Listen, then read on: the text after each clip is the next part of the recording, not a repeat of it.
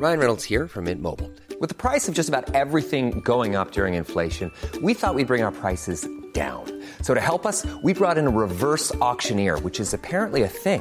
Mint Mobile unlimited premium wireless. Ready to get 30, 30, bit to get 30, bit to get 20, 20, 20, bit to get 20, 20, bit to get 15, 15, 15, 15 just 15 bucks a month. So, Give it a try at mintmobile.com slash switch.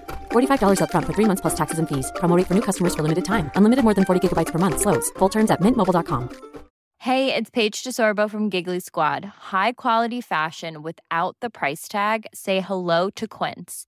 I'm snagging high-end essentials like cozy cashmere sweaters, sleek leather jackets, fine jewelry, and so much more. With Quince being 50 to 80% less than similar brands. And they partner with factories that prioritize safe, ethical, and responsible manufacturing. I love that. Luxury quality within reach. Go to quince.com slash style to get free shipping and 365 day returns on your next order. Quince.com slash style. I'm Sandra, and I'm just the professional your small business was looking for. But you didn't hire me because you didn't use LinkedIn jobs. LinkedIn has professionals you can't find anywhere else, including those who aren't actively looking for a new job but might be open to the perfect role, like me. In a given month, over 70% of LinkedIn users don't visit other leading job sites. So if you're not looking on LinkedIn, you'll miss out on great candidates like Sandra. Start hiring professionals like a professional. Post your free job on linkedin.com/people slash people today.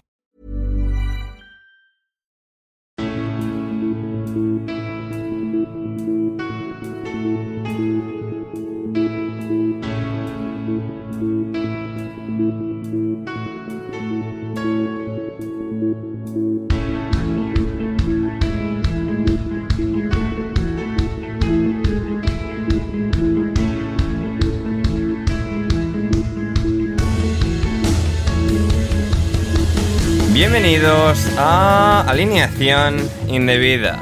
Fuck. Es lo primero que tengo que decir. Dios, tan, tan cerca. Inglaterra jugó quizás el mejor partido de todos y cada uno de los seis años de Gareth Southgate como seleccionador. Pusieron a Francia contra las cuerdas. Hubo un rato largo en el que todo estaba girando a favor de Inglaterra. Hasta que Griezmann giró su pie para centrar y tiró su cabeza para rematar el gol finalmente ganador. Kane no pudo, Rashford no pudo, como tampoco nadie, un gol a Marruecos, solamente ellos mismos, porque su único gol encajado en este mundial ha sido en propia puerta. Primero ha sido España, después Portugal y Marruecos ya es leyenda, como el primer equipo africano en disputar las semifinales de un mundial. Esto es alineación indebida mundialista.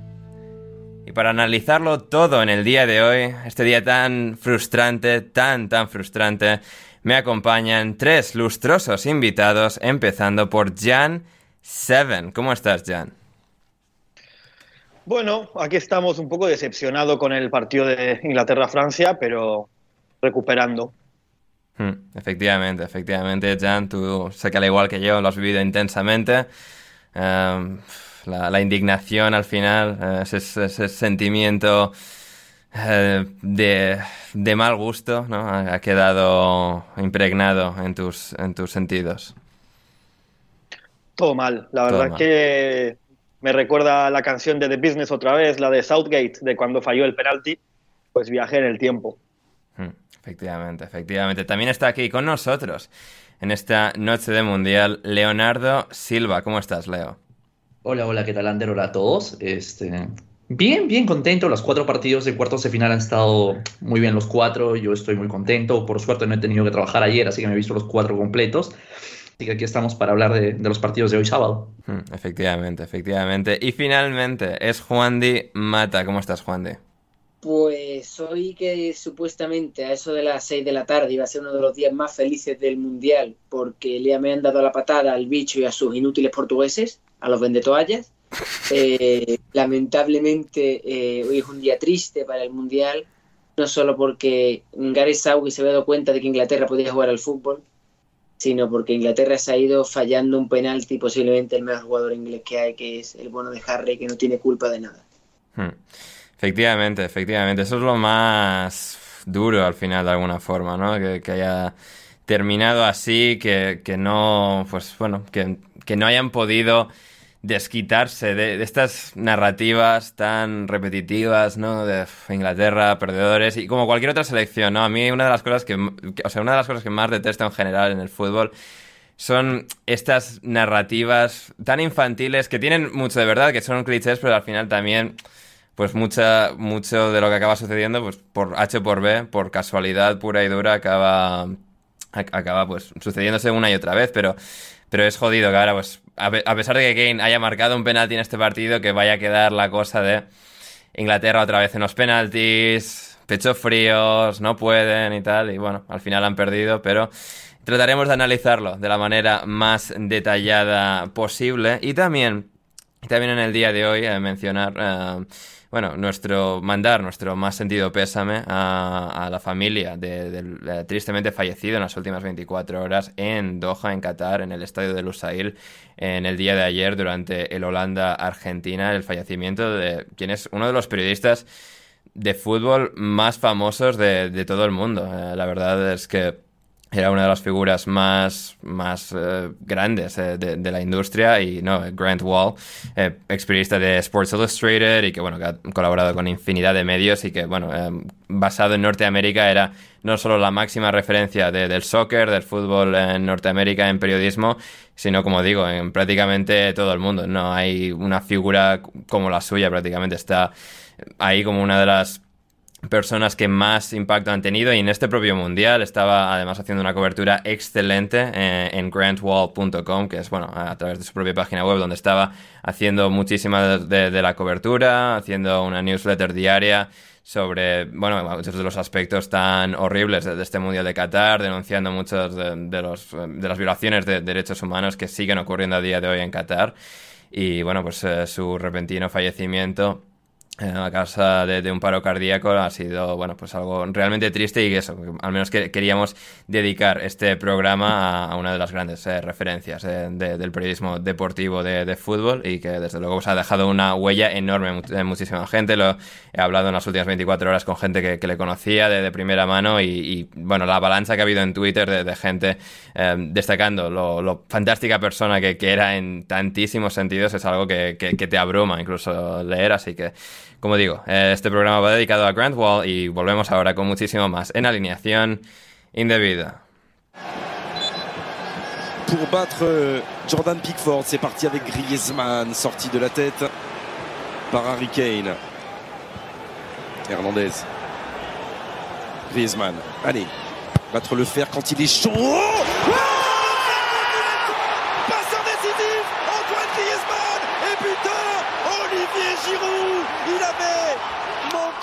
Y el partido de Inglaterra que finalmente ha sido una derrota contra Francia tras ese gol de Olivier Giroud para ganar el partido para Francia. Harry Kane la tuvo después con un segundo penalti, pero ese segundo penalti se fue por encima del travesaño, por encima de la portería de Hugo Lloris, de su compañero de equipo, y Francia pudo resistir a, todo, incluso a las increíbles decisiones de algunos de sus defensas, especialmente Dayot Upamecano y Lucas Hernández.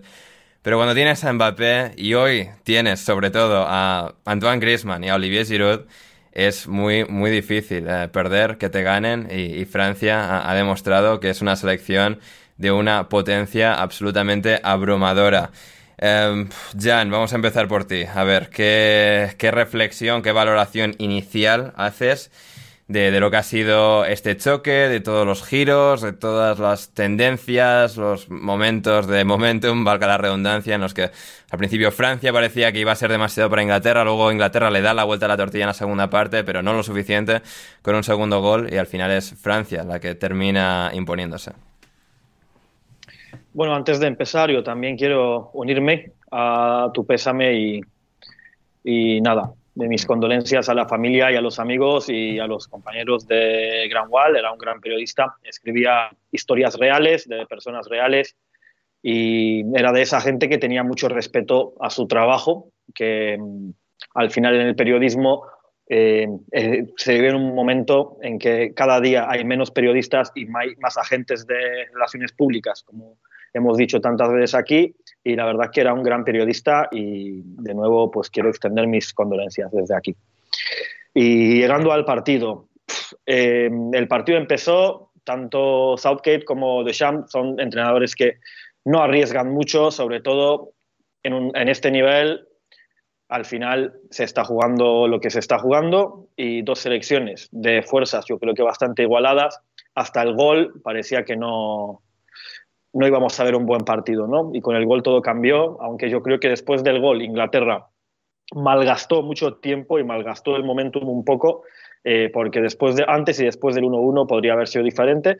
También quiero, llevar quiero llamar la atención a una cosa que hubo. Ayer la gente se quejó mucho de Mateo, yo creo que ayer Mateo no hizo un mal trabajo como árbitro, pero hoy había, hubo un pésimo arbitraje. O sea, aparte de las faltas no pitadas, me acordaba de, ¿sabéis? Lo mítico, un domingo en el periódico o en alguna revista o en alguna web te sale las leyes más locas del mundo y dices, no, en tal castillo en las Islas Faroe se puede matar a turcos, es legal, o sea, ese tipo de cosas, ¿no? Parecía que delante del área y alrededor del área se le podía hacer todo a, a Saka y era legal, no pasaba absolutamente nada, o sea, una cantidad de faltas no pitadas acojonante, pero luego algo peor. Eh, se estaba posicionando mal constantemente, eh, molestaba en las recuperaciones, incluso delante del área, molestaba. Eh, se le, se le, fue, o sea, se le fue el partido mucho. De repente para, por una lesión el partido, que no es una lesión de cabeza ni nada, se le, se le, fue muchísimo la olla, ¿no? Y de hecho, el penalti que tuvo que ir a VAR para pitar luego, dices, a ver, ¿cómo no lo has visto, no? Un gran partido de Kane, una lástima que se haya repetido la historia de Southgate. Nadie se va a acordar. el año pasado, ¿eh? o sea... También, también. Y nadie se va a acordar del partidazo que jugó Kane hoy, y se va a acordar del penalti, pero así es el fútbol.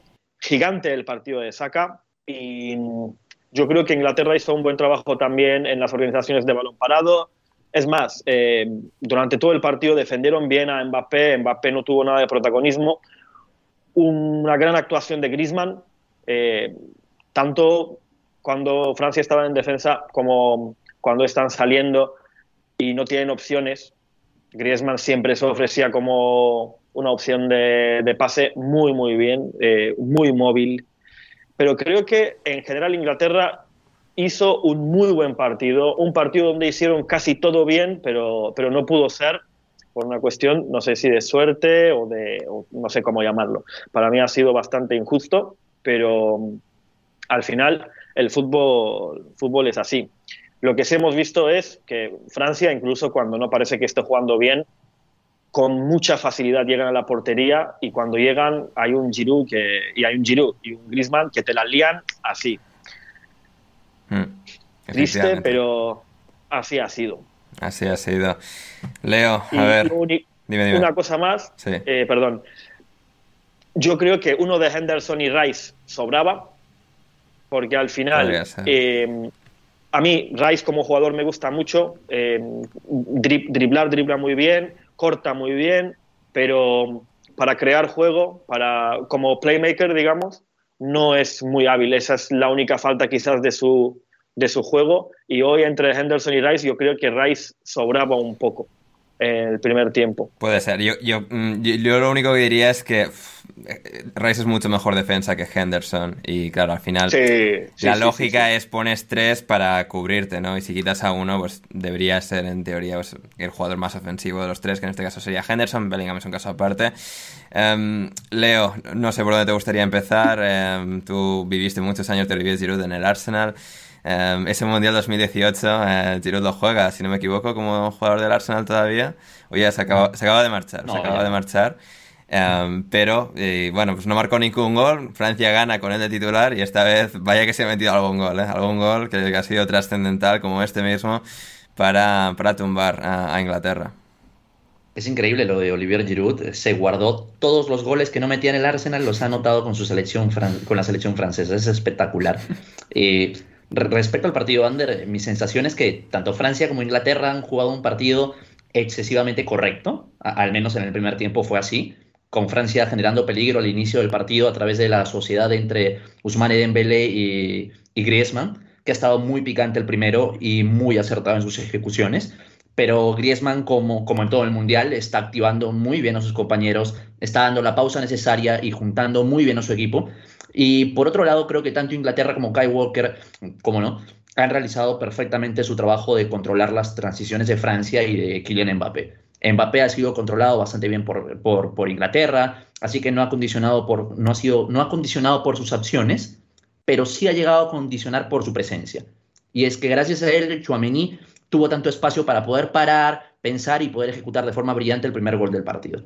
Inglaterra, por otro lado, ha, tenido un Kane espectacular, eh, fajándose con un Upamecano eh, como el fenómeno que realmente es, lo vemos todas las semanas nosotros en la Premier, y ha generado oportunidades y se ha puesto a generar ventajas para sus compañeros. Creo que en ese sentido, eh, Saka en el primer tiempo pudo haber dado un poco más, y en general todo ese sector derecho que administraban Saka y Henderson al final Saka no ha podido desbordar en el primer tiempo como él nos tiene acostumbrados. No ha podido ir por dentro porque Teo ha estado fantástico ahí. No ha podido ir por fuera porque los apoyos a la banda de Francia han sido muy buenos. Rabiot ha estado muy activo en ese sentido. Y no se ha podido asociar porque Henderson no es precisamente ese tipo de compañero. Es muy, muy difícil, creo yo, cambiar de un Martin Odegaard en tu día a día a, un Jordan Henderson apoyándote en la banda.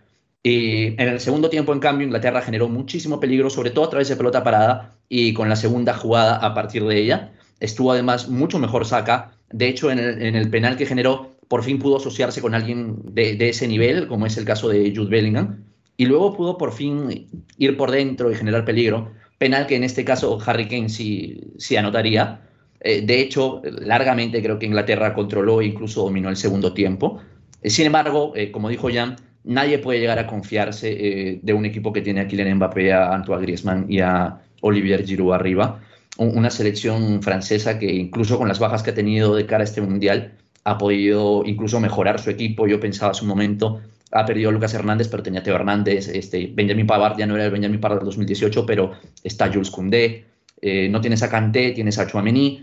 Eh, es una absoluta locura. Pierdes al mejor jugador del mundo y, tienes a Olivier Giroud jugando el mejor fútbol de su carrera posiblemente, eh, lo cual es una locura absoluta. Y yo eh, me quedé pensando en lo que había mencionado este, Jan respecto a la pareja Henderson contra Rice. Rice a mí me parecía necesario para proteger el centro, me, parece que es el, el, sostén de Inglaterra, pero en el caso de Henderson, con un plan en el cual Kyle Walker tenía que estar más preocupado por Mbappé sin subir demasiado, me parece que Henderson con sus apoyos a la banda logró, logró al menos este, darle un, apoyo en el segundo tiempo principalmente a Bukayo Saka, así que creo que era importante para ellos.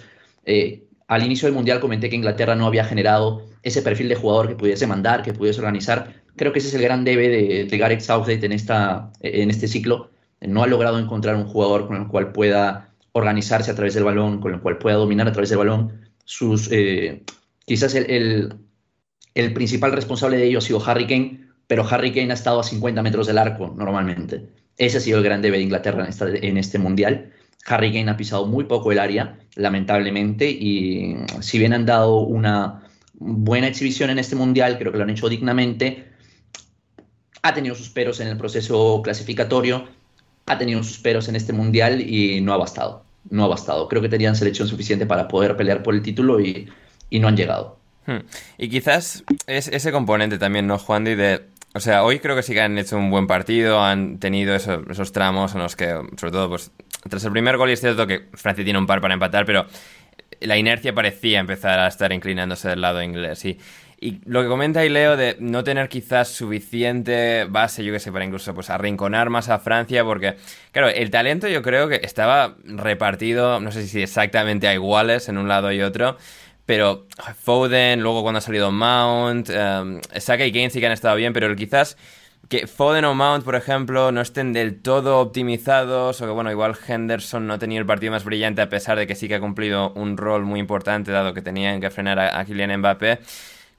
Ese, poquito extra, ¿no? Que quizás le, falta y, y, que Francia pues ha demostrado tener, ¿no? Incluso con un Olivier Giroud que no es el mejor delantero de la historia del fútbol, pero que al final se ha convertido en el máximo goleador de la historia de la selección francesa por méritos propios. Es como que Francia sí que ha encontrado ese, pequeño extra, ¿no? En, diferentes partes de, su once titular y quizás Inglaterra ha, pecado de no, no saber encontrar, digamos, la, tarta completa, sin esa guinda final.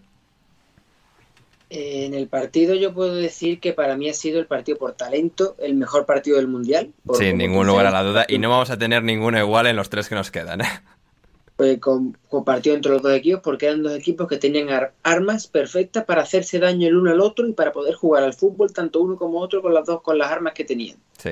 Del lado inglés, eh, mm, todos estoy un poco hablando de lo de meter a Gendo en el sistema. Yo creo que Hazard lo que ha buscado, como bien ha dicho Leo, meter a Gendo para que apoye la defensa de ese ataque, ese lado por el que atacaba Mbappé, o para que apoye a Saka en la salida de balón, tal y como hace en el Liverpool, que apoya la subida de Alexander, de Alexander Arnold, para que y, y ataca y juega por esa zona. Y es lo que ha intentado Saudi, es verdad que podría haberlo después quitado y haber metido otro jugador, pero es lo, es lo que, en mi opinión, es lo que ha buscado.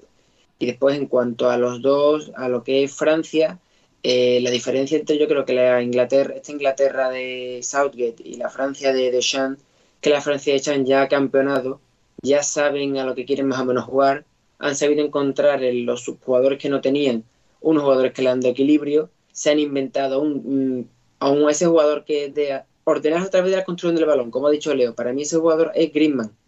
Griezmann en este mundial para Francia le está dando la forma de construir a través del balón. No es un Griezmann que no pisa tanto área, no es un Griezmann que, ata- que ataque muchísimo el espacio, sino que se está más en papel de asistidor, de generar juego, de prácticamente ponerse a la altura de los dos mediocentros para sacar el balón jugado.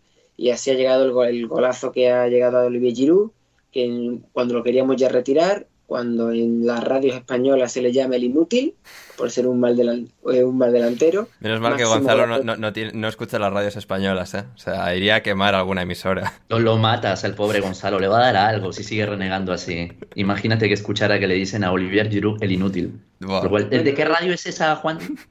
Eh, Cooperativa de Ondas Populares Españolas. Criminales. Son unos criminales. Son unos criminales hijos de puta. ¿Cómo van a decir eso? Es increíble. Le llama, le llama, le dice l'inutil, como si fuera en francés, l'inutil, gol del inútil. No. O sea, eh, Leonardo, y- y pregúntales más sobre esta emisora de radio, por favor. Por favor, ¿cuál es, cuál es la opinión de esta emisora sobre, sobre Luis Padrique? eh, debería estar condenado a muerte en la plaza pública. Eh, a ver, Giroud le su- a la mayoría de eso le cae bien, pero al, al director de cierto programa de ese cierto programa de radio, como que no le cae nada bien y le dice el inútil. Bien, Eh, y el gran. y el No, gran no todo el mundo de- puede saber de fútbol, no pasa nada. No, no, discúlpame. Eh, eh, El director de un programa deportivo de una radio debería saber de fútbol. No, no sé qué está pasando ahí. Perdóname. O sea, yo, entiendo que, en 2018 no te gustara tanto Giroud porque no anotaba goles. En fin, eres cortito. eh, te quedas con eso. Cre- crees, crees que el 9 tiene que meter goles y ya. Pero Giroud está metiendo goles en este momento y goles clave. Por Dios, ¿cómo es que tú llamas a alguien así, que aporta tanto al juego y que aporta tanto goles en este mundial? El inútil. O sea, es que hay que ser tonto. ¿eh? Muy tonto. Y bueno, terminando un poco ya hablan después de eso Francia, Francia encontrado en eso. Mbappé para mí, que fue clave en el partido anterior contra Polonia, no lo ha sido tanto hoy, pero Francia ha sabido ordenarse, estar bien plantada. Eh, eh, para mí ha sido el jugador clave del partido, ha sido que Griezmann fuera capaz de encontrar a Giroud, porque justamente antes del gol de Inglaterra, del gol de Giroud, todos recordáis ese paradón que le hace Pickford también al mismo Giroud, una jugada similar, centro al área, balón que pierden un poco la marca Maguire y Stones, que han estado muy bien en todo el campeonato. Yo no las tenía todas con Maguire. Y Maguire, de momento, hasta este partido me ha gustado, quitando ese, esa jugada con Giroud que pierde la marca y, y llega el gol de que prácticamente elimina Inglaterra, pero me ha gustado cómo lo ha hecho. Pero eh, así es como lo que ha hecho Francia. En cuanto al lado inglés, el problema del lado inglés es que el jugador en torno al que se han ordenado para crear juego, es como bien ha dicho Leo, Harry Kane. Y tú, Kane, Es como Sí, si Francia hubiese tenido que recurrir a Giroud para hacer de Griezmann, quizás. Claro, e- esa, esa es la clave. Francia ha encontrado un, a un Griezmann que en este mundial le está dando el juego y Inglaterra no ha encontrado eso, que sí, que tiene a Bellingham, que está Saka, que está Foden, no me ha gustado tanto hoy, pero bueno, pero ha faltado un jugador que conectara el los balones que sacaban desde atrás Rice y Henderson, que los conectara con el Kane, que era el delantero, y si Kane conectaba, ¿quién Mm. atacaba el área? Ese ha sido el principal problema de Inglaterra para mí en este, mun- en este mundial que hasta ahora ha podido resolverlo por algo en la selección que más goles ha marcado en el torneo. Pero claro, en partidos como este, teniendo un Harry Kane, un delantero diferencial que te puede resolver el solo los partidos, lo alejas tanto del área, no acabas llevando, no acabas llevándote bien y no acabas potenciando al, a, este, al- a este tipo de futbolistas. Por lo menos eso es lo que yo he visto. Hasta el punto de que fijaos cómo estaba Kane alejado del área, que mi hermana, que está viendo el partido conmigo, me ha preguntado si Kane era centrocampista o delantero. Oh. Dice, ¿cómo va a ser, cómo va a ser delantero si está jugando cada dos por si está jugando en el centro del campo? Si está jugando en el Es una buena pregunta, ¿eh? Porque yo Sí, creo sí. que Kane es un 10 que juega de 9. Sí, o sea, en, gr- en gran parte Sí, lo es, pero también es un, el 9, o sea, un 9 killer a la altura de cualquiera, ¿no? O sea, acaba, acaba de empatar con Wayne Rooney, el máximo goleador de la historia de la selección inglesa, y bueno, va a ritmo de quizás alcanzar a Shearer, pero es cierto que cumple esas dos funciones. Hombre, Es un, es un dilema. Como entrenador, ¿dónde pones a Kane? Es un dilema porque las dos, ca- las dos cosas lo hace muy bien. Es verdad lo que dices, Juan Di, que cada vez que recibió el balón cerca del área y en el área, la lió. O sea, se la lió a Francia. Sí. Pero también para el juego de conexión es, eh, es un muy buen asset, ¿no? Hmm, exacto, exactamente. Claro, considerando eso, Leo, o sea, ¿es Jude Bellingham quizás en unos años quien debería ser lo que Griezmann ha sido para, para Francia? Ese, ese Son perfiles distintos, ¿no? Pero dado que ocupan una posición, una demarcación similar, alguien que, termine de, completar esta obra de, Inglaterra, ¿no? Que termine de, empujarles a, conseguir el éxito, a ser la selección definitiva y, mejor de, un mundial. Pues a mí sí me parece un jugador que puede generar peligro a través de, sus conducciones o cómo él ve los espacios, cómo los ataca y cómo está pisando el área. Me parece que lo normal, por una cuestión física, a sus, no sé, 20, 21 años, lo normal 19, es Leo, que... 19. Este- Qué locura. Lo normal e- es que los jugadores al final terminen op- op- optando por aprovechar su físico en, en- en esos, en esos años. Entonces yo creo que lo vamos a ver incluso llegando más, pisando más área, siendo más goleador que gestor. En ese sentido, quizás el futuro de la selección inglesa sea definitivamente asentar a Harry Kane como, como un organizador. Yo sí lo veo, porque creo que Harry Kane eh, cada vez va a tener menos piernas, eh, cada vez va a pisar menos área, eh, cada vez va a ser seguramente más centrocampista, como hemos estado hablando acá. Sí. Y, y creo que esa es la forma en la cual él podría alargar su carrera en la élite, porque es, es muy inteligente y tiene muy buen golpeo. Va- vamos a ver cómo se da, pero yo sí dudo que Jude Bellingham a sus 23, 24, 25 años sea ese jugador. Tal vez a los 30, no sé si a los 24. Pu- Puede ser, puede ser. Ve- Veremos, veremos. Eh, en todo caso, si Harry Kane acabase jugando más de media punta puro con un delantero por delante, pues Ivan Tony quizás se ha sacado a sí mismo de esa carrera, ¿no? Que ocurrió todo eso un poco justo antes del Mundial y no lo hablamos, pero esto de que o sea, vaya a estar suspendido, Dios sabe para cuánto tiempo, por el tema de apostar a cosas que pues no debería. eh, pues bueno, quizá, quizá sea un problema de cara al futuro para, para Inglaterra. Juan de. Ander, dilo, por hacer, por hacer un Daniel Sturridge. También, también, es cierto, es cierto, es cierto. Em, Perdona. eh, que no, no, que tampoco no que- eh, que es, o sea, es mucho más El heavy lo que hizo de- Ivan Tony que lo que hizo. O sea, Sturridge hizo lo que Tri- Sturridge y Trippier hicieron algo similar. Eh, lo de Ivan Tony es lo que hizo Joey Barton, pero incluso peor. Lo de Stu ha sido algo bastante inocente que encima no le dio dinero a nadie porque sí. le había dicho a su hermano una cosa, luego hizo otra. Sí. No voy, no voy a permitir que aquí se venga a ensuciar el nombre de exjugadores de Trabzonspor. No. Efectivamente, efectivamente. O sea, y, y- y quiero aprovechar la oportunidad, ya que hablamos de Sturridge y del Trabzonspor, para, para recordar ese vídeo que Sturridge grabó, grabó en la nieve de Trevisonda con un, con un perro, un Pomeranian que tiene, y que es absoluto, o sea, o sea contenido del folclore mundial ese vídeo, ¿eh? O sea, muy infravalorado. El, ese perro tiene más seguidores en Instagram que Sport, el club que se cree rival nuestro. Ahí lo dejo. Qué maravilla. ¿Cómo, cómo se llama el club, eh, Jan? Kaikur Rizesport, como suena. eh, Eso es. sí. Sport. Es, es un... Ahí fue a jugar Freddy Adu una vez. Ah, mira. Joder. Qué, qué vueltas da, da la vida, da la vida. Ah, y Grant Walker eh, había trabajado en un documental so- recientemente sobre, eh, bueno, no solo cuando Freddy Adu sale, sino recientemente Freddy Adu, el prodigio del fútbol norteamericano que al final quedó en nada, ¿no? Pero los años iniciales de Freddy Adu fueron muy, muy intensos.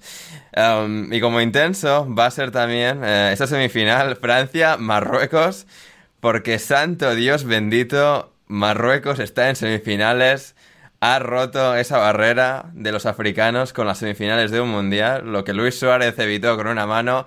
No lo ha evitado nadie en este Marruecos-Portugal. Marruecos 1, Portugal 0. Portugal venía de masacrar a una de las selecciones más sólidas del mundo entero, como es la, selección suiza, perdón.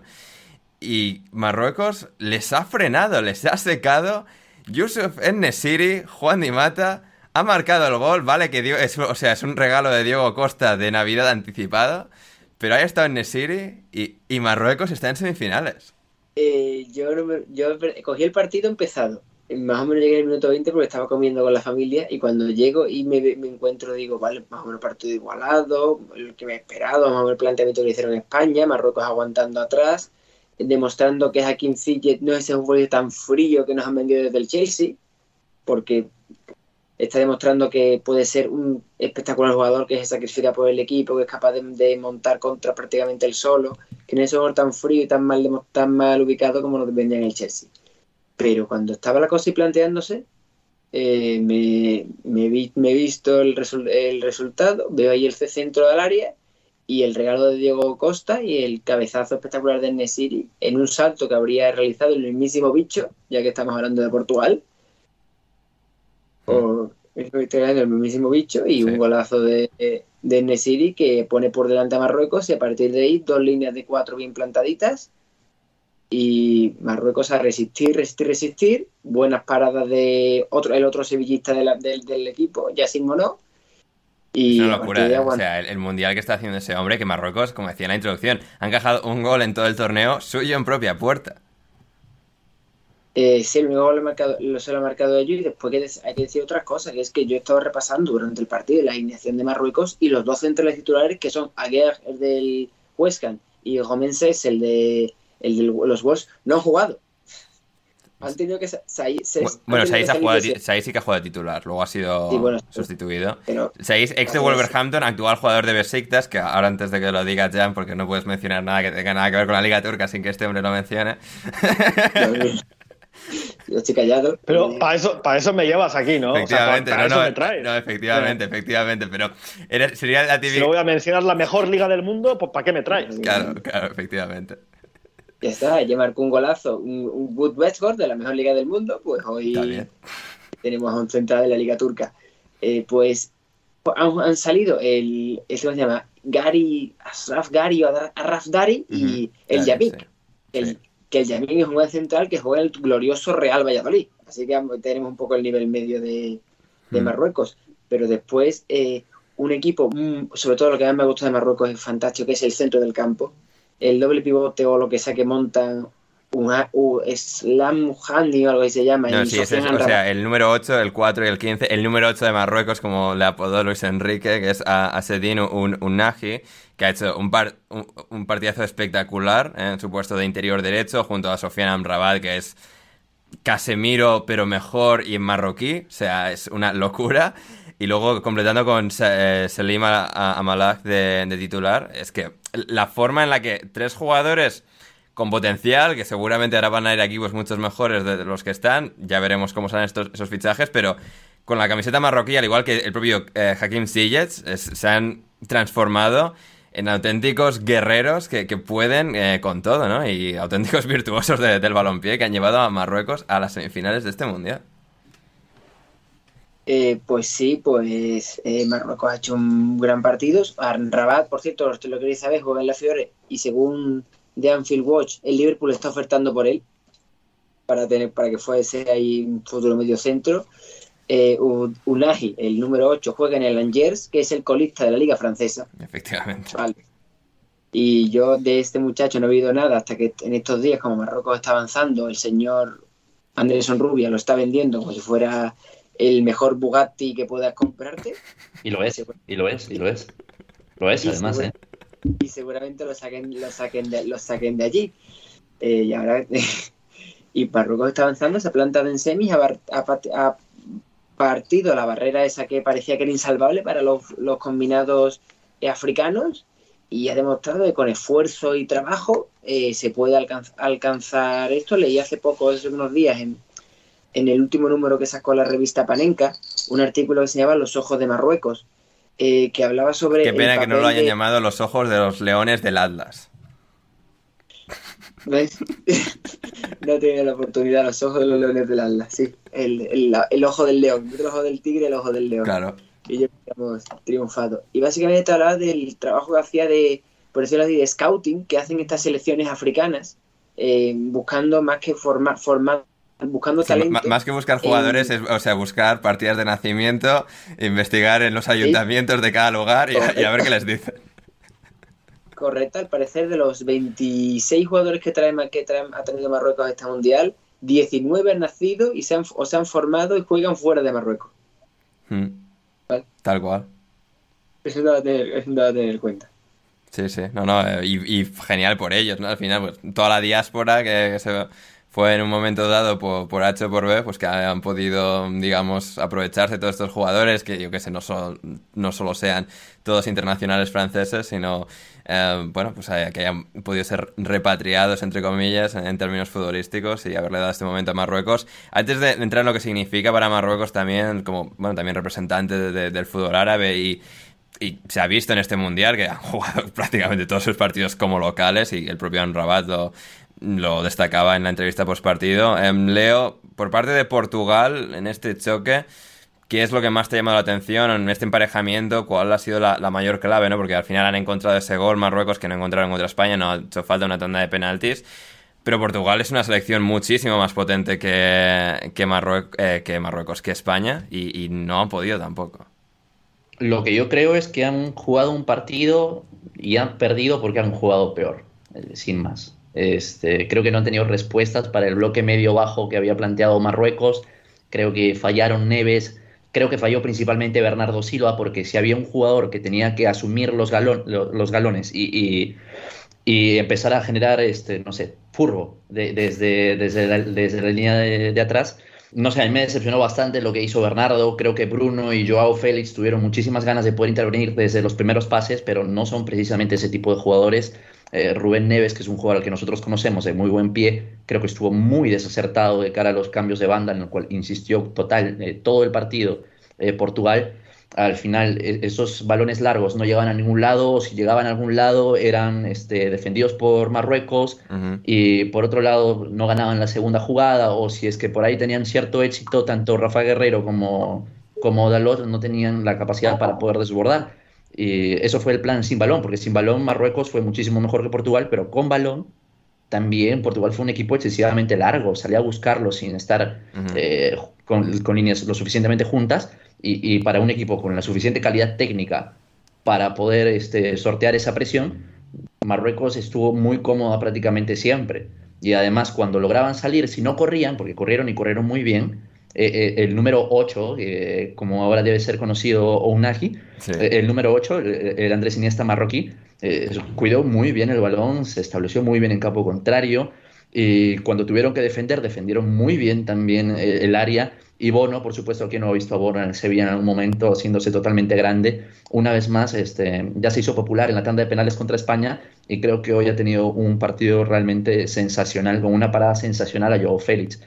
Mm, Creo que pudo haber planteado mejor el partido Fernando Santos, eh, Rafa Leao y Cancelo quizás debieron haber empezado el partido, creo que hubiesen aportado cierto desborde desde el minuto cero, pero también seguramente le ha faltado ese perfil de Renato Sánchez, que pueden reírse todo lo que quieran, pero Renato Sánchez, Sánchez organizaba, eh, pedía Sí. el balón y, y lo movía, Sí. A- aunque con sus carencias técnicas, pero lo hacía. Efectivamente. Nadie lo hizo. Y Leo, te tengo que cortar porque tenemos con nosotros a nuestro corresponsal eh, en Qatar. No es Manu Sánchez, porque Manu Sánchez eh, huyó eh, de, Qatar después de, de cuartos. Dijo, yo ya aquí he hecho suficiente trabajo, no voy a hacer más. Bueno, después de cuartos, después de octavos de final. Y ahora tenemos con nosotros a alguien que sigue ahí hasta el final, un verdadero periodista de raza, Bruno Alemán. ¿Cómo estás, Bruno? ¿Qué tal, Ander? ¿Cómo estáis todos? Espero que, que todos bien. Yo aquí aguantando el chaparrón hasta, hasta el final. Me quedo una semanita, o sea que ahí vamos. Bien, bien. Chaparrón, además, hoy ha llovido en Qatar. ¿Es posible, Bruno? Sí, de hecho, dicen que llueve tres días al año. Eh, yo, yo os digo la verdad, he visto que, o sea, cuando llueve aquí es caer cuatro gotas, literalmente, Ya, o sea, caen cuatro gotas, pero ha habido tres días diferentes en los que ha llovido, Ojo. estando yo en Qatar. Tremendo, ¿eh? Ma- Mala suerte también, ¿eh? Que, ha sido para un mes, pero si son tres en todo el año, que justo te Bueno. toquen los tres. eh, también mala o buena, ¿eh? Porque, o sea, cuando llueve hace un poquito menos de calor y, sí, eso sí. la verdad es que hoy se está de cines, está Está súper bien hoy. Bien, bien, bien. Eh, bueno, Bruno, o sea, sé que estás ahí, o sea, en el búnker de la cadena SER en Qatar, o sea, que eh, los estadios pues no has podido ir porque has tenido que, bueno, sí has ido a un par de ellos, pero has tenido que, bueno, estar ahí, o sea, canalizando al gran Eduardo Iturralde, eh, mi, hermano Eduardo, para la, cadena SER. no sé, los partidos de hoy, ¿qué, ¿qué te llevas? ¿Cuál es tu principal reflexión? Hemos hablado antes de la derrota inglesa contra Francia y ahora estamos intentando diseccionar, bueno, cómo Marruecos ha vuelto a ganar y cómo se ha metido en semifinales. ¿Qué es lo que más te, gustaría destacar en estos minutos que tienes entre Carrusel y el larguero? Bueno, al final eh, me gustaría decir que, está siendo un mundial más eh, apretadito, más, más, igualado de lo que la gente podía pensar, que esto lo vemos cada vez más en el fútbol de selecciones, que a pesar de, aglutinar a muchos eh, futbolistas que, bueno, que, son muy importantes en las mejores ligas del mundo, en algunas de eh, las selecciones más importantes, cada vez vemos más, más igualdad. Yo me alegro mucho de lo que ha pasado con Marruecos, ya no solo de, que pase Marruecos, que me da un poco igual si pasa Marruecos o, Portugal, pero el hecho de que hayan competido también con jugadores del colista de la liga francesa, con jugadores que siguen en la Liga de, Marruecos, creo que tiene un mérito muy importante y que, mira, te lo puedes tomar así o no, pero yo lo veo como una pequeña bofetada a, la gente que quiere la, Superliga. Eh, llámame, di, lo que quieras, pero yo, yo, lo interpreto un poco así, me parece, me parece que, tiene un poco de eso, ¿no? Y luego, bueno, a partir de ahí, eh, eso del partido de, de Marruecos, la lectura principal. Y no, no sé, hasta, hasta ahora no he podido conectar, no sé qué habéis dicho de lo de Inglaterra y demás. A mí. Que le ha faltado un eh, extra, quizás, que sí que ha tenido Francia, digamos. Que, o sea, ellos han. Claro. Que al final Francia con Griezmann, Giroud, Mbappé ha tenido ese pasito más y que Kane podría haber marcado el penalti, empatado, prórroga, penalti, si quién sabe, ¿no? Pero que Inglaterra, a pesar de haber hecho mucho bien, eh, mucho y muy bien, y es decir, haber hecho quizás el mejor partido de toda la era Southgate, al final quedarse en la orilla. Sí, eh, reflexión iba más en global, iba más por, por esto último que, has dicho, Ander, y es que eh, es caprichoso el fútbol y creo que en el torneo en el que me ha convencido más a nivel de juego Inglaterra es cuando más pronto se ha ido para casa, porque eh, Inglaterra fue un zapato en la Eurocopa, no nos engañemos, jugó la mayoría del torneo jugó bastante mal o, o al menos muy poco divertido, vamos a decir, un equipo sólido, sí, pero eh, no, no acabó de convencer por despliegue de, juego en, la Eurocopa, tampoco en el Mundial, y sin embargo, en el Mundial 2018, eh, y sin embargo alcanzó semifinales en eh, Rusia y alcanzó la, final y solo en los penaltis perdió contra, contra Italia. A mí lo que he visto en este Mundial me da cierta esperanza de que el ciclo con Southgate no ha tocado a su fin, que se puede mejorar y te digo la verdad, yo con el paso al frente que he visto en este torneo de jugadores como Declan Rice, sobre todo eh, Jude Bellingham, jugadores muy jóvenes que lo normal es que en año y medio, porque la Eurocopa es en año y medio, todavía estén un poquito más eh, cuajados, incluso algunos del ataque, como Foden, como Saka. Creo que, todo apunta, luego pasan mil cosas en el fútbol, pero que todo apunta que, que lo normal es que mejoren y yo aguardaría hasta, hasta ese Eurocopa 2024 a ver qué, de qué es capaz eh, Southgate, porque insisto que me ha convencido bastante el, el Mundial de Inglaterra a pesar de la eliminación no me parece una fantástica reflexión. Y una última pregunta, Bruno, ya que te tenemos en Qatar. Así como hemos escuchado los diarios de, de Manu em, quejándose sobre que te cobran por el agua, el café, por, todo en, en Qatar, ¿tú has estado mendigando tickets del McDonald's a través de los cuales alimentarte em, en tu estancia qatarí? No. Eh, mira, yo he seguido una dieta muy estricta que ha sido eh, desayunar como un cerdo eh, con el buffet del, hotel cada mañana, pero a lo bestia, o sea, no te puedes imaginar. Sí. Me, llevaba un par de plátanos, me llevaba un par de plátanos del buffet y con un par de plátanos y... Sí, con un par de plátanos, un café y alguna chocolatina que tenemos ahí en el IBC, en el Centro de Prensa Internacional, con eso comía. Y luego cenar ya por la noche, cenar bien. Sí, o sea, bien hamburguesa, eh, eh, batalla, comida de batalla. Pero, pero sí, sí, bueno, te, tengo que decir que en el IBC tenemos el café gratis, un café que no pagarías ni 20 céntimos por él, pero es gratis. Eh, sí, al Tiene menos la cafeína, de ¿no? cafeína A- la cumple su función. Correcto, es lo que se busca básicamente. O sea que eh, te lo tomas como si fuera un chupito cuando eras eh, joven y te querías poner borracho rápidamente. Pues te lo. Sí, sí, te lo tomas así y ya está. Y para adelante.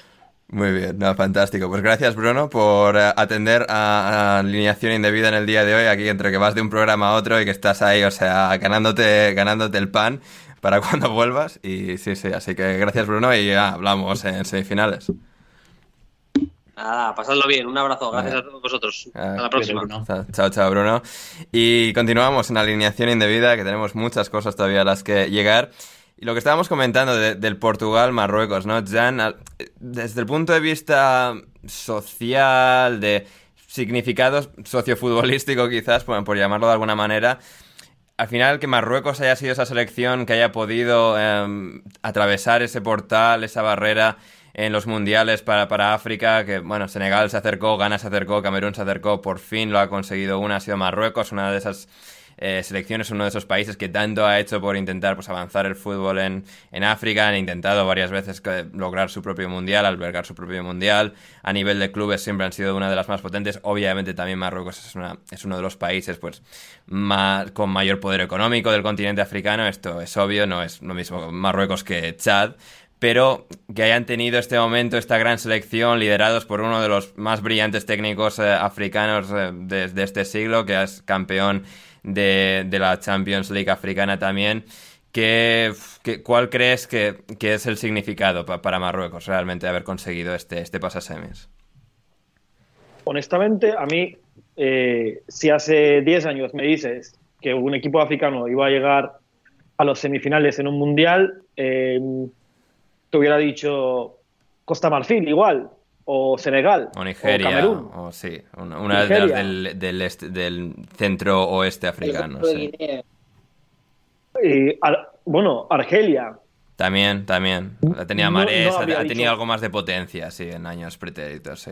no habría dicho Marruecos. No sé, no- o sea, por, por mi ignorancia, ¿eh? no, por, no por nada. Pero ha sido una grata sorpresa, la verdad, futbolísticamente hablando. Luego, a mí, lo de la canción que cantaban eh, anexando Sahara me pareció lamentable. Ya. Eh, También las banderas de o sea, Palestina, pero estaría mejor también que, no invadiesen, eh, que, no- que no se anexionasen el Sáhara, ¿no? O sea, No, pero, a ver, una cosa es el Estado, otra cosa es el pueblo y los jugadores o lo que sea, ¿no? hmm. Y yo sé que en el pueblo marroquí hay un cariño especial y hacia, hacia Palestina. O sea, en todo el mundo árabe hay, existe, incluso en Latinoamérica existe, pero bueno, y en Euskadi, por ejemplo, también, eh, en España en general también, pero en Marruecos en, en- en especial existe un cariño hacia el pueblo palestino, entonces mucha gente que dice, no, es un lavado de cara y tal, no, yo, yo creo que es una expresión honesta de los jugadores y de los hinchas que llevan las banderas palestinas. ¿no? Y en lo futbolístico, pues estoy de acuerdo con, con lo que dijo Bruno. Yo creo que es un poco una hostia en la cara a cierto estilo de fútbol moderno o postmoderno, llámalo como quieras. En cuanto a la sensación, lo que me preguntabas, yo me acuerdo de 2002 como si fuera ayer. Hoy estaba viendo el partido con una amiga y cuando ganaron me, me recordaba mucho esa sensación que teníamos en 2002 cuando Turquía llegó a los semifinales, una cosa inesperada totalmente porque casi nunca vamos a los mundiales. Sí, sí. Y No, desde entonces a casi ninguno, ¿eh? O sea, no, de hecho, a- No, no, a a- no ninguno. habéis vuelto a ningún mundial. No, no, es verdad, joder. I- Iremos ahora, ahora que van a haber más equipos, iremos. Pero Igual las islas Feroe. ¿eh? también puede pasar. Pero mm, a mí me pareció, por ejemplo, este partido contra Francia también va a ser gigante porque Buah, mm, yo como turco de Alemania te puedo decir lo que significa estar viviendo, en, haber nacido y estar viviendo en un sitio donde nunca se te considera de ahí ya. y tu selección o un, e- o un equipo de tu país o en cualquier deporte, en cualquier cosa, vas y les ganas, es una sensación muy, muy especial. Es, es como es como si te vengaras de la vida un poco, ¿no? Ya. Y Además, no, no fue, o sea, el Mundial 2002 la semifinal es Turquía-Brasil, ¿no? eso es, Pero en 2008 la, final, la semifinal es Alemania-Turquía. eso es. Y perdimos muy injustamente, pero, pero No digo, bueno. pero haciendo la, la equiparación de lo que vas quizás suponer para Sí. Marruecos con Francia esta próxima semana. Sí, eh, o lo que supuso para muchos Marruecos-España la semana pasada. También, también. A pesar de sí, sí, que, esto es como la, un poco que- incluso pues avanzar de nivel, ¿no? España que ya es obviamente algo enorme eh, por, por, bueno, la, la fluidez que hay de gente, sobre todo pues, de un sitio a otro, de Marruecos y la cantidad de población marroquí que hay en España, y ahora Francia, pues casi igual to- todavía más, ¿no? Es esa sensación de, bueno, joder, hemos llegado, hemos ganado las otras dos selecciones ibéricas, ahora podemos ir, ganarle a Francia y llegar a la final de un, de un maldito mundial, además, el primer mundial del mundo árabe, ¿no? Es como, joder, o sea, la enormidad de, de esta ocasión pa- para, Marruecos Sí. es, o sea, difícilmente Es- es- mesurable. lo que decíamos contra cuando hablábamos del partido Marruecos-España, la épica, ¿no? O sea, Mm. la épica crece y cada vez que le pones una piedra más es, es- es mucho más grande, ¿no? Entonces, eh, será, será muy, muy especial lo que están viviendo, aparte que hayan ido con todas las familias, están ahí todas las madres, los hermanos y tal. Tiene que ser bastante especial. Y también eh, a toda la panda xenófoba que decía que en España se iba a liar, que se iba a liar, no se ha liado nada, la gente lo ha festejado de manera muy sana y, y no ha pasado absolutamente nada, ¿no? Y espero que así sea también en Francia Ujú. y, y, y a ver, y a ver qué trae, a ver qué trae el partido, pero yo creo que va a ser un partido interesante porque a mí me está gustando mucho el fútbol que juega Marruecos porque es un fútbol diferente. Porque ahora Hombre, pero también, cre- también creo que es mar- está marcado mismo, por el hecho de ser- a lo que pueden. Sí, sí, no, por eso. Es decir, o sea, creo que lo están haciendo extraordinariamente bien en este estilo, pero bueno, creo que también es dentro de los contextos, ¿no? Es decir, eh, dentro del contexto de son un- obviamente un equipo inferior a España y a Portugal por, calidad, sobre todo a. Portugal. El Claro. hecho de que hayan... Pero sobre todo la calidad arriba, porque Sí, tienen sí, unos sí. delanteros más malos por, por el amor de Dios. Hay, hay tanto con España como con Portugal. Yo estaba diciendo, a ver, este partido debería estar ahora 3-1, 3-0, algo así. Sí, sí, sí. No, y- se dirá expulsado para el partido contra Francia también, que es un poco un arma que con el que se quedan, sin, o sea, desde el banquillo. Bueno, casi que mejor. Igual, igual mejor, No sé qué sí. decirte, casi que mejor. Que Porque yo me el acuerdo- delantero del Bari, Sí, sí, delantero del Del Bari. Bari. Sí, sí, sí, sí. de un equipo de segunda italiana. Sí, sí, no. Manu no estaba contento con eso cuando se le, le comuniqué ese dato el otro día. Em, en todo caso, eh, va, a ser, va a ser muy interesante. Además, Leo, claro, con lo que estabas comentando antes, ¿no? El, el poder imponerse no solo a España, sino hacer un mejor partido que Portugal. O sea, poder sobrevivir a, a Gonzalo Ramos, a Leao cuando salió, incluso a Cristiano, con todas sus cosas. Ha tenido toda la segunda parte, un par de ocasiones claras. El propio Pepe, que ha tenido la más clara de todo el partido en ese remate en el, en el des- en el descuento el sobrevivir un contexto así va, va a tener su día Hakim Ziyech y, y terminar ese partido como Ziyech siendo eh, el mejor jugador del mundo y no ese señor que llaman Kylian Mbappé. Ojalá. Ojalá, mira, ya en este momento ya es, es válido soñar, nos vamos a permitir soñar, eh, nos gusta el caos además, y, qué bonita sería una victoria de Marruecos por sobre Francia. Eh, no sé cómo se va a dar ese partido porque los dos equipos quieren renunciar al balón, así que no, no sé. No, este, a tener que de Francia, área área al final- algo así, pero... La fuerza va a caer de por- porque Marruecos va a insistir mucho más y Francia es que tiene mucho más jugador de balón. Va a tener que hacerlo Francia a ver, a ver, cómo, a ver cómo lo desatascan, porque es que, que hayan podido frenar de esa forma a Portugal ha sido algo verdaderamente extraordinario. Totalmente. Y, y de hecho es Francia, igual que Portugal, tiene laterales que no son... a ver, sobre todo en banda derecha, porque en, la- en banda izquierda Sí, Teo está, Hernández está, es- está Teo Hernández, pero mundo. es un central, sí. Pero Koundé es, es un central, básicamente. Entonces, este, va a ser mucho más fácil para Marruecos poder defender ese sector eh, central. Así que vamos a ver. Me gusta mucho el partido. Creo que Marruecos ha demostrado ser la selección que mejor defiende en este mundial. Así que vamos a ver qué pasa. Va a estar muy, muy bueno el partido. Y ojalá haya mucho morbo también. Sí, em, Bono, Bono, Juan de contra Giroud, contra Griezmann, contra Mbappé. Ojo, ¿eh? Mm, Bono puede, puede, resis- puede resistir, puede resistirlo todo y aguantar ahí y salvar a, a, a, Marruecos seguramente y volver a Sevilla hecho héroe y que se lo vendamos a la Aston Villa por 30 millones de euros. O 50. ¿Por qué a Aston Villa? 50. ¿Por qué a Aston Villa? Bueno, justo en Aston Villa está el otro portero. Justo el Aston Villa tiene a Emi. ¿eh? En el Aston Villa, ¿verdad? Me he olvidado del Aston Villa. Eh, al... al Leicester.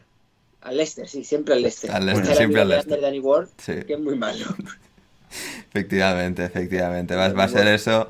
Y... O al Chelsea. O al Chelsea, o al Chelsea. Ya oh. se ha perdido al río sí. y, que, y que el Sevilla se lleve a Mendy o a, o a Kepa. O... Como, como decía Chicharito, soñemos cosas chingonas.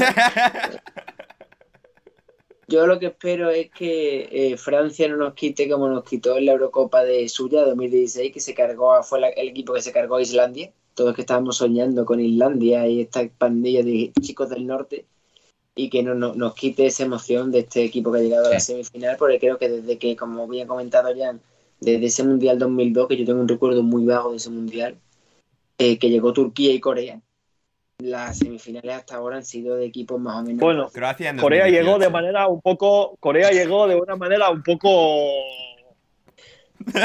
Sí, sí, sí, No, a ver, supongo que Croacia es la gran. O sea, 2018 es digamos, esa, esa, selección. Y, y, es curioso, ¿no? La, la, tendencia que, bueno, es de alguna forma coyuntural, coincidencia, ¿no? Pero Marruecos ha conseguido, así como gana, bueno, llega hasta cuartos, no semis, pero en el Mundial Africano, Marruecos en el Mundial Árabe llega a semifinales, Corea con un asterisco, pero en el Mundial Asiático llega a semifinales, y Croacia en Rusia, ¿no? Digamos, no sé, el el, el mundial de, Europa, el mundial eslavo, Croacia llega a, a semifinales. ¿no? Es un poco esa tendencia que es eh, relativamente divertida.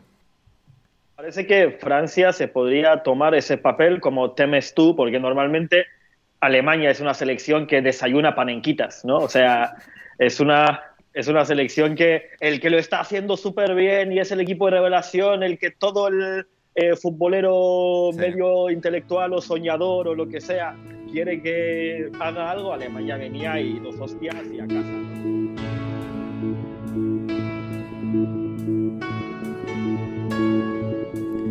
Si quieres seguir escuchando este episodio de Alineación Indebida, edición especial Alineación Mundialista, ve a patreon.com barra alineación indebida y suscríbete ahora mismo desde tan solo 5 dólares con 50 o 6 euros. La inflación dólar-euro, gente que está muy jodida ahora mismo.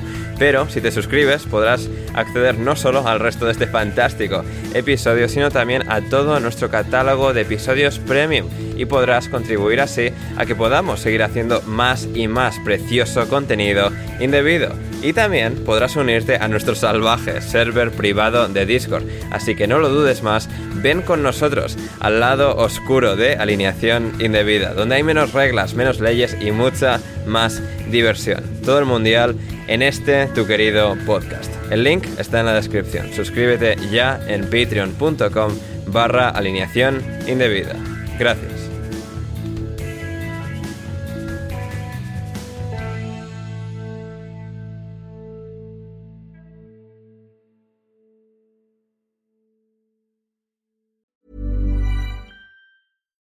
We're on a budget, we still deserve nice things. Quince is a place to scoop up stunning high-end goods for 50 to 80% less than similar brands. They have buttery soft cashmere sweaters starting at $50, luxurious Italian leather bags, and so much more. Plus, Quince only works with factories that use safe, ethical, and responsible manufacturing. Get the high-end goods you'll love without the high price tag with Quince. Go to quince.com/style for free shipping and 365-day returns. Hold up. What was that? Boring. No flavor. That was as bad as those leftovers you ate all week. Kiki Palmer here, and it's time to say hello to something fresh and guilt-free. Hello Fresh. Jazz up dinner with pecan-crusted chicken or garlic butter shrimp scampi. Now that's music to my mouth. Hello Fresh. Let's get this dinner party started. Discover all the delicious possibilities at hellofresh.com. Even when we're on a budget, we still deserve nice things.